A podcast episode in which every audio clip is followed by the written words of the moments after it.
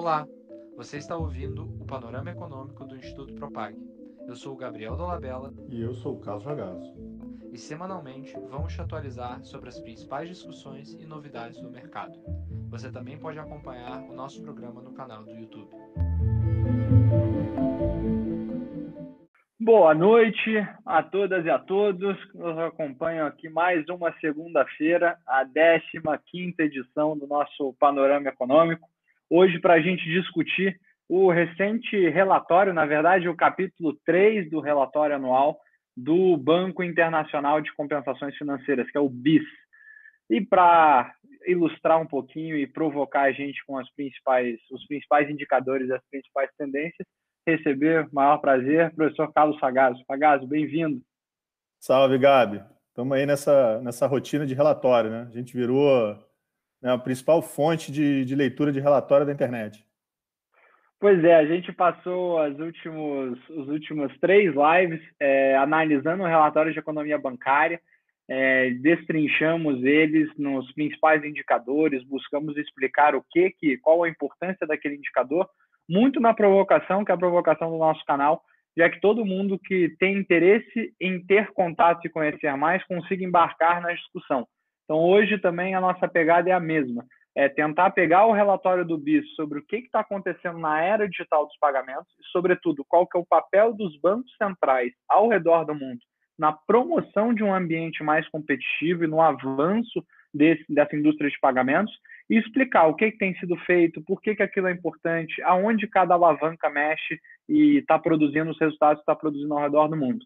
E aí tem uma provocação aqui para você ficar com a gente até o final o, o BIS, que é chamado Banco Central dos Bancos Centrais, tem uma proposta específica do que, que ele acha que deve ser é, o futuro do mercado de pagamentos ao redor do mundo. Então, ele já trouxe até um gráficozinho de sugestão.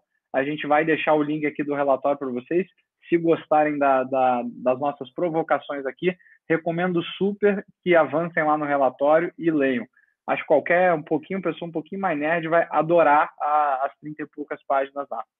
Agazão, para começar, te perguntar, é, o relatório ele trata bastante da origem do dinheiro e dos conceitos ao redor de um bom sistema de pagamentos. E um bom sistema de pagamentos, que aí você vai falar de confiança, da confiança que a pessoa tem na moeda, dialoga muitíssimo com a confiança que as pessoas têm no Banco Central.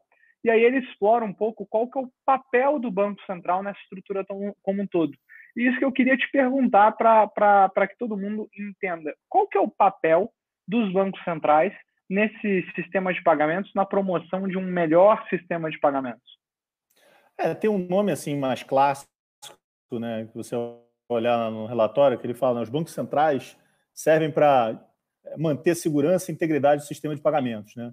Mas o, como é que isso se quebra é que é mais importante, né? Você vê isso também para outras funções de Banco Central, não só relacionadas a pagamento, mas você vê um lado relacionado a risco sistêmico, né, para você tentar evitar risco sistêmico, porque no sistema de pagamentos que é interconectado, eventualmente algum problema que acontece com um participante pode afetar outros participantes. Então, os bancos centrais têm essa função de evitar essa contaminação.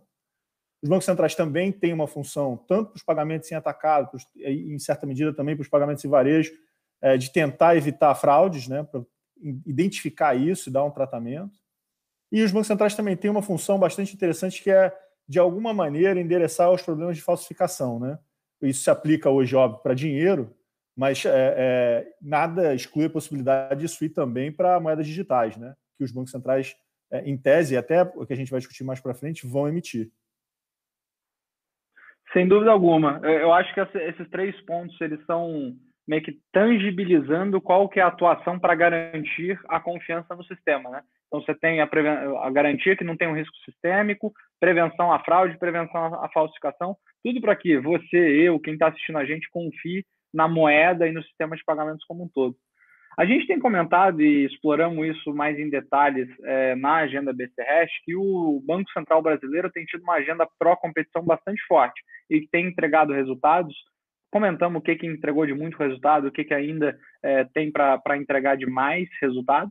Mas isso tem sido uma tendência ao redor do mundo? Existe uma tendência de bancos centrais movimentarem esse mercado de pagamentos buscando mais competição, explorando eficiência? E se sim, Como é que isso tem sido feito?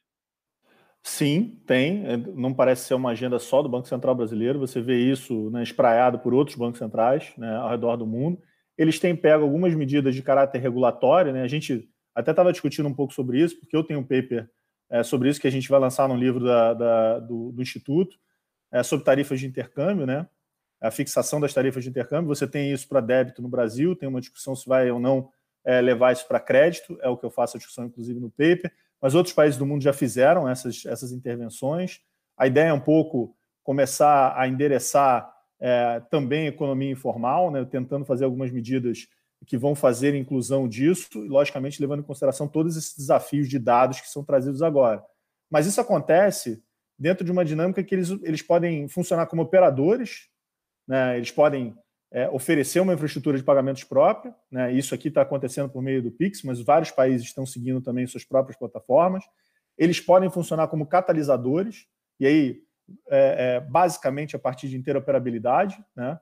É, e eu acho, e, e, o que é engraçado é que as pessoas ficam falando sobre interoperabilidade, mas isso é uma discussão para mercados é, de dois lados e mercados que têm é, as características semelhantes ao, ao mercado financeiro, mercado de pagamentos, que já foi visto desde telecom, né?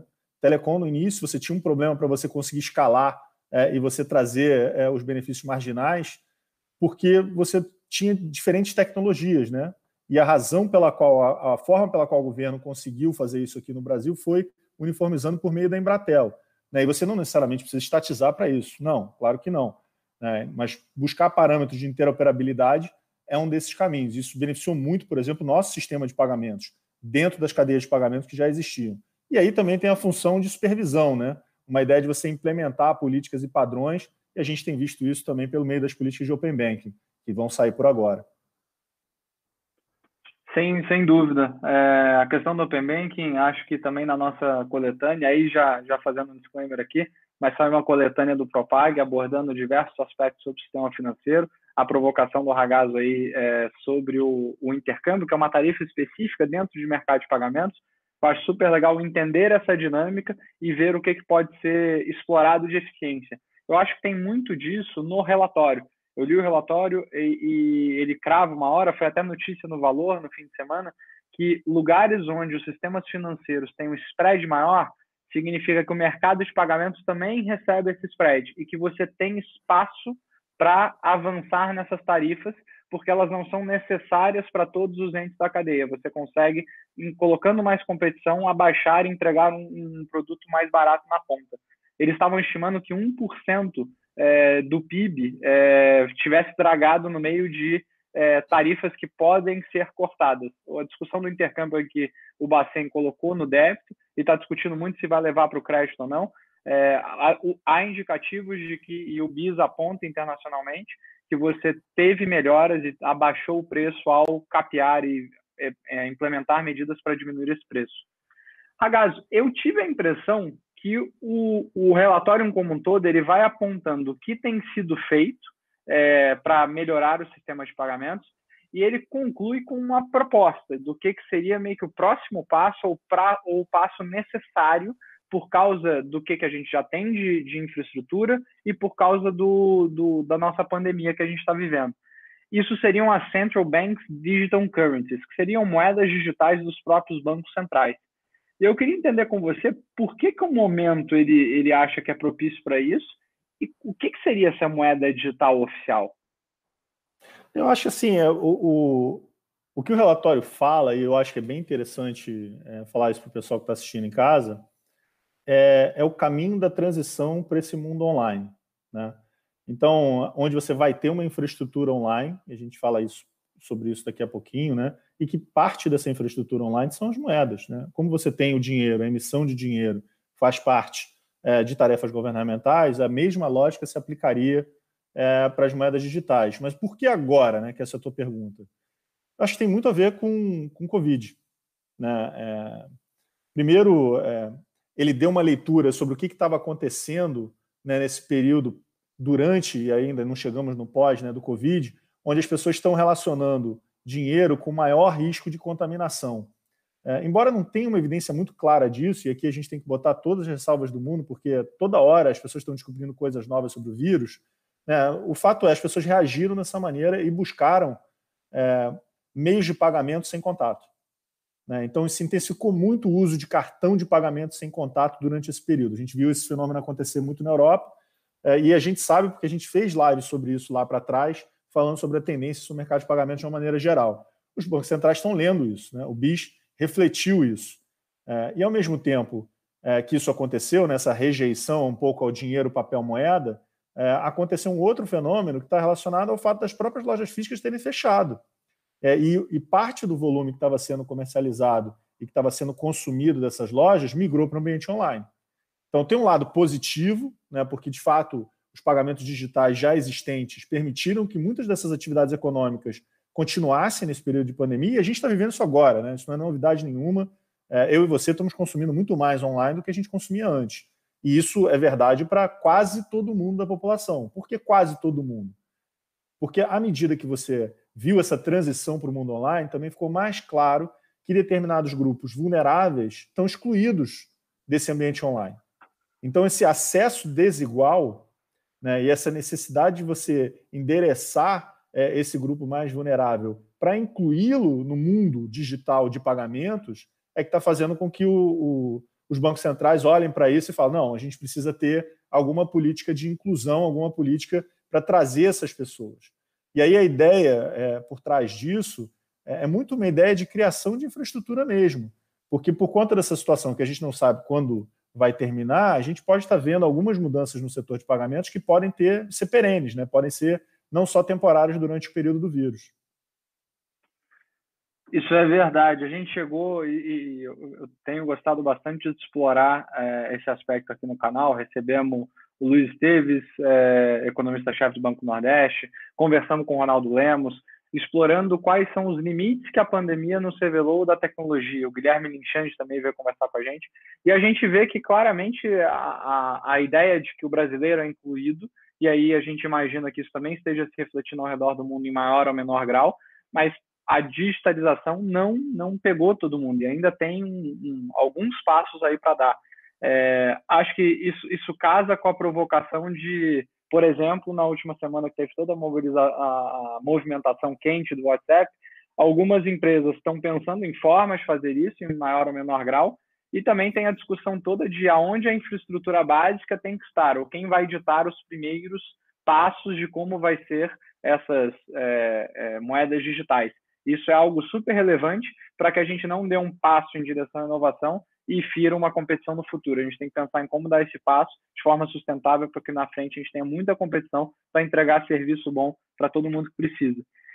E, Ragazzo, queria explorar aqui uns últimos detalhes. Essa moeda digital que o banco está sugerindo como esse próximo passo para concretizar a inclusão financeira, garantindo segurança e integridade nos pagamentos, ele já sugere o formato que isso se daria? É, como é que ele está colocando isso? Ou é uma ideia para que, enfim, governos e entidades pensem? Ou ele já está dando um norte mais específico é, e sugerindo que governos conversem? Eu acho que para entender um pouco essa dinâmica é bom a gente dar um passo para trás, né?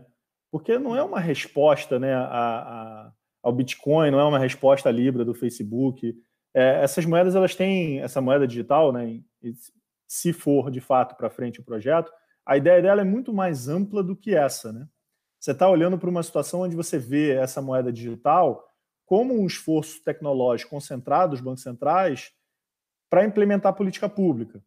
Então, ao invés de ter um formato só especificamente, que a gente pode é, mais à frente poder discutir, a ideia é ver o que, que ela vai trazer de bom como política pública. E a ideia é o seguinte: é, não só você está querendo garantir segurança e integridade dos pagamentos digitais, que é um lado muito relevante da história, né? É, mas a ideia é o seguinte, né? Como é que você vai fazer a inclusão das pessoas por meio desse pagamento, por meio dessa moeda? Então, assim, é, é, é muito mais amplo do que simplesmente aparecer e ser uma competição eventual a moedas digitais que já existem, ao Bitcoin, as milhares de moedas que já existem, das criptomoedas que já existem hoje em dia. Então, você tem vários é, propósitos de política pública associados à ideia. Então, quando você olha para esses benefícios, você está olhando para né, endereçar eventualmente risco de fraudes, ataques cibernéticos, que aliás a gente tem discutido pouco sobre isso, nós aqui, né, eu e você. Né? Esse dive no ambiente virtual ele causa esse tipo de problema e a gente não está vendo tanta modificação nisso. Eu tenho visto alguns modelos de negócio mundo afora que já estão começando a trabalhar com escala é, soluções de, de criptossegurança, né, de uma maneira geral, é, cyber security, né, para PMEs, para pequenas e médias empresas. Então, a, a, a, moeda digital ela vem ao encontro disso. Né? E aí você funciona com dois lados. Tem um lado de infraestrutura, né, que é uma, é uma ideia de arquitetura híbrida, né, onde você tem um modelo que tem uma participação tanto público como privado. Pensa aí como se a gente estivesse construindo uma infraestrutura para operação é, é, privada, onde você vai ter vários players, agentes econômicos se plugando nessa, nessa plataforma e operando a partir dessa moeda é, digital. A lógica disso é muito simples, é quase como uma transposição do mercado né, é, é, presencial, do mercado físico para o mercado online, mas com a garantia de que você vai ter uma plataforma onde várias desses players vão poder se plugar e operar e redesenhar suas cadeias de pagamento dentro desse ambiente online. Então, tem alguma coisa nessa direção? Tem. Né? Tem algum modelo? Tem. Né? A ideia é de uma parceria público-privado mesmo, onde você tem uma parte de infraestrutura sendo provida pelos bancos centrais públicos, e eu acho que é, um pouco o Pix é, é, é, vai nessa direção, né? a gente já tem visto mudanças nessa direção, com aquele cuidado para você não ter nenhuma plataforma que vire dominante né? e que não tenha tanto incentivo para ser interoperável com outras. Então, a lógica é um pouco essa. Né? Como é que você vai fazer? Né? Criação de um dinheiro virtual para funcionar dentro de uma infraestrutura na qual vários agentes privados vão conectar as suas plataformas de pagamento para você ter muito mais velocidade naquele modelo de liquidação e compensação do que você tem hoje em dia. É alguma coisa. Eu, eu se você me perguntasse no início do ano, eu provavelmente responderia que a gente não veria isso tão cedo, né, porque vários desafios, sobretudo nessa etapa de liquidação e compensação, é, do formato que a gente vê hoje em dia, né, é, acho que não são particularmente fáceis de serem superados, mas a movimentação que eu tenho visto tem sido muito rápida e o Banco Central Brasileiro está tocando todas as agendas como se não tivesse a pandemia, né? A gente está vendo o Open Bank surgindo, o Pix surgindo, e não necessariamente isso está seguindo é, um, um, ritmo de pandemia, né? ele está seguindo um ritmo acelerado justamente para dar resposta aos novos desafios de inclusão dos pagamentos online. Acho que vale muito a pena a gente reconhecer isso. Eu lembro nas primeiras lives, uma das principais perguntas era como é que vai ficar o Bank? Como é que vai ficar Pix? E o LGPD? É, o que, que ia acontecer? A LGPD não está com o Banco Central naturalmente, mas os projetos do Banco Central, sobretudo, o que, que aconteceria? Se os players iam ter fôlego para acompanhar, ao mesmo tempo que estavam cuidando de vários outros problemas surgindo por causa da pandemia. E logo nas primeiras lives, o Banco Central cravou. É, seguiremos o cronograma. Na semana passada, o Valor divulgou que ele está pensando em antecipar o PIX. Então, pisando ainda mais no acelerador, acho isso muito positivo no sentido de que tem um banco, o Banco Central comprometido com, com uma agenda de competitividade. Se você pegar o que, que o banco, o BIS e o Banco Central estão indicando de um, o que, que eles devem promover, quais são as boas práticas de inter, interoperabilidade e garantir que todos consigam plugar em uma mesma plataforma, que é algo que a gente já comentou aqui que o Banco Central fala que é muita ideia de ter uma infraestrutura que todo mundo consiga oferecer serviços em cima. É, parece ter um alinhamento muito, muito grande e vamos, vamos torcer para que esteja de fato no, no, no, caminho correto. E como provocações, teve muito do relatório que a gente não conseguiu explorar aqui. É, estudos mais profundos sobre qual que é o benefício que um sistema de pagamentos competitivo e eficiente é, entrega para uma economia de um país você consegue ver isso lá nos gráficos. E é bem legal ver. Teve um gráfico particularmente que eu achei interessante, que ele mostra como que países com sistemas de pagamento mais desenvolvidos, no momento da crise, teve facilidade de entregar os auxílios emergenciais, em, em contraste com é, é, sistemas que não estavam, enfim, de fato democratizados ou, ou sendo inclusivos. É, você também vai enxergar políticas ao redor do mundo que têm dado certo. Então, se você trabalha em uma fintech é, e quer conversar com a sua, a sua associação, quer conversar com o regulador, esse relatório muito provavelmente vai te trazer ideias e benchmarks do que está acontecendo ao redor do mundo para você pensar se aqui faz sentido a gente avançar nessa agenda. Vamos deixar a provocação aqui para todo mundo. Acho que o papel do canal é esse, trazer o conhecimento e dar uma chacoalhada para escutar de, de vocês é, se gostaram, se faz sentido, críticas e sugestões. Agaz, muitíssimo obrigado mais uma vez. Um abraço, espero que todos fiquem bem. Sucesso, tchau.